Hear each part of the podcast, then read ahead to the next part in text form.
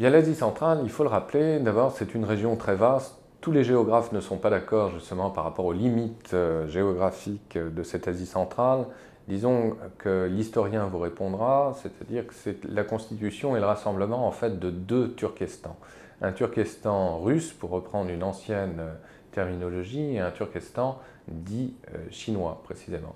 Et donc la constitution de ces deux ensembles désigne un espace évidemment extrêmement vaste qui s'étendrait depuis le Caucase jusqu'à la région du Xinjiang. Hein. Donc c'est évidemment tout à fait considérable. C'est une région, il faut le rappeler sur le plan historique, qui au XIXe siècle était le lieu de rivalité privilégiée entre deux grands empires, l'Empire russe, euh, l'Empire britannique des Indes, avec euh, une région tampon, euh, l'Afghanistan, hein, qui avait établi d'une manière plus ou moins tacite une frontière précisément entre ces deux ensembles. C'est le fameux Great Game, le grand jeu dont tous euh, les géopoliticiens à partir du 19e siècle euh, ont euh, parlé. Et puis à partir de 1991, cet espace a été redécouvert à l'aune de la proclamation des indépendances de ces anciennes républiques soviétiques de l'Asie centrale, donc pratiquement tous les pays dont le nom se termine par stan, qui signifie en langue turque le pays précisément, donc Ouzbékistan, littéralement le pays des Ouzbeks, et euh, ainsi de suite. Et donc cet espace euh, s'est depuis lors considérablement morcelé euh, en des entités évidemment indépendantes, mais en même temps avec une particularité, on le sait, la création délibérée par Staline dans les années 30, à la suite de Lénine, d'enclaves à majorité ethnique qui étaient contraires euh, à euh, la présence euh, et aux intérêts de populations les entourant. Donc on a par exemple des situations pour le moins baroques et dangereuses sur le plan sécuritaire. Au Kyrgyzstan par exemple, on a des poches de population à majorité ouzbek. Et ça n'a pas manqué d'une manière récurrente précisément depuis l'indépendance du Kyrgyzstan. Il y a eu des conflits intercommunautaires entre Kirghizes et Ouzbeks. Bon. donc c'est un espace pour ne citer que cet exemple, euh, mais on pourrait en trouver d'autres, euh, extrêmement divers et un espace euh, par ailleurs très hétérogène également sur le plan économique, avec des régions qui se portent plutôt bien, comme le Kazakhstan, comme l'Ouzbékistan également. Il y a même des investisseurs étrangers, et ce en dépit de la relative fermeture et du régime très autoritaire de Karimov, qui investissent euh, en Ouzbékistan, voire même dans la vallée du Fergana. Mais euh, les euh, différences de niveau de vie sont tout à fait considérables d'une région frontalière ou d'un pays frontalier à l'autre, ce qui obère forcément de périodes à venir a priori assez difficiles. En tout cas, une chose est certaine, c'est que depuis 1991, euh, la Russie, euh, d'abord de Yeltsin et puis euh, plus lointainement de Poutine, n'ont jamais cessé que de vouloir se rapprocher précisément avec cette Asie centrale que la Russie, depuis très longtemps, on pourrait remonter à l'époque de Catherine II, a toujours considéré comme une sorte de, de précaré en définitive. Pourquoi? Parce que c'est une région évidemment immensément riche. Il y a le fameux or blanc, c'est-à-dire le coton. Il ne faut pas oublier que l'Ouzbékistan est l'un des tout principaux producteurs de, coton au monde. Hein. Euh, et puis surtout, euh, pour la plupart de ces pays, euh, ce sont à la fois de grands gaziers et de grands pétroliers. Donc évidemment, région ô combien convoitée. Et sur le plan idéologique, pour un Vladimir Poutine, il s'agirait à travers la redécouverte et le, réamarrage,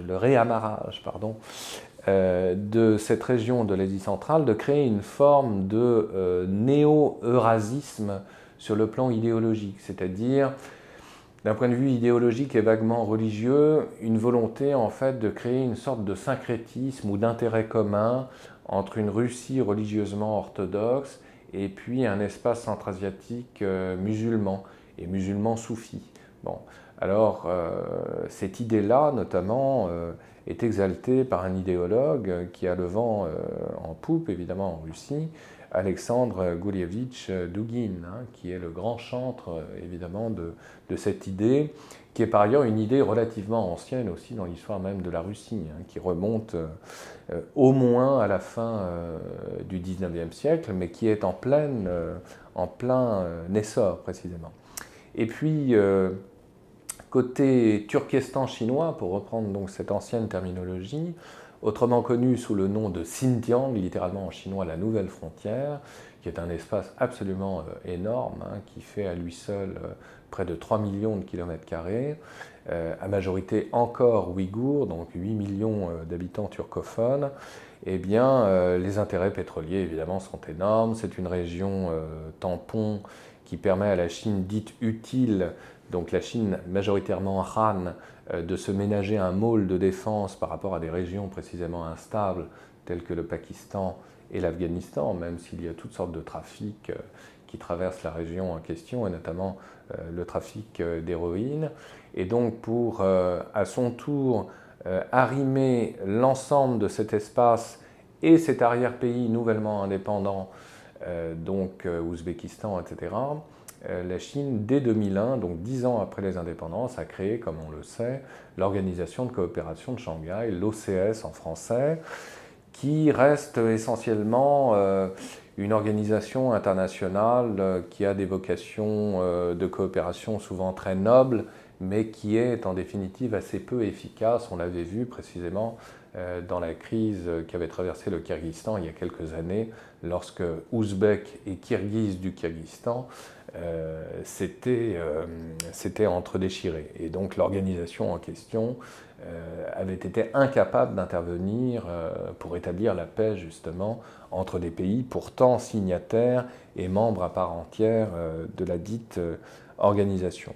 Alors cette région est en plein essor sur le plan économique, mais en même temps, comme je l'ai souligné, elle est confrontée à des difficultés très réelles de disparité, bien sûr, d'un point de vue des revenus, mais aussi l'autre grand défi pour l'ensemble de cette région, et tout particulièrement pour l'Ouzbékistan, c'est la poussée démographique. C'est-à-dire qu'on a des populations euh, dont le taux de natalité euh, atteint euh, des seuils rarement égalés.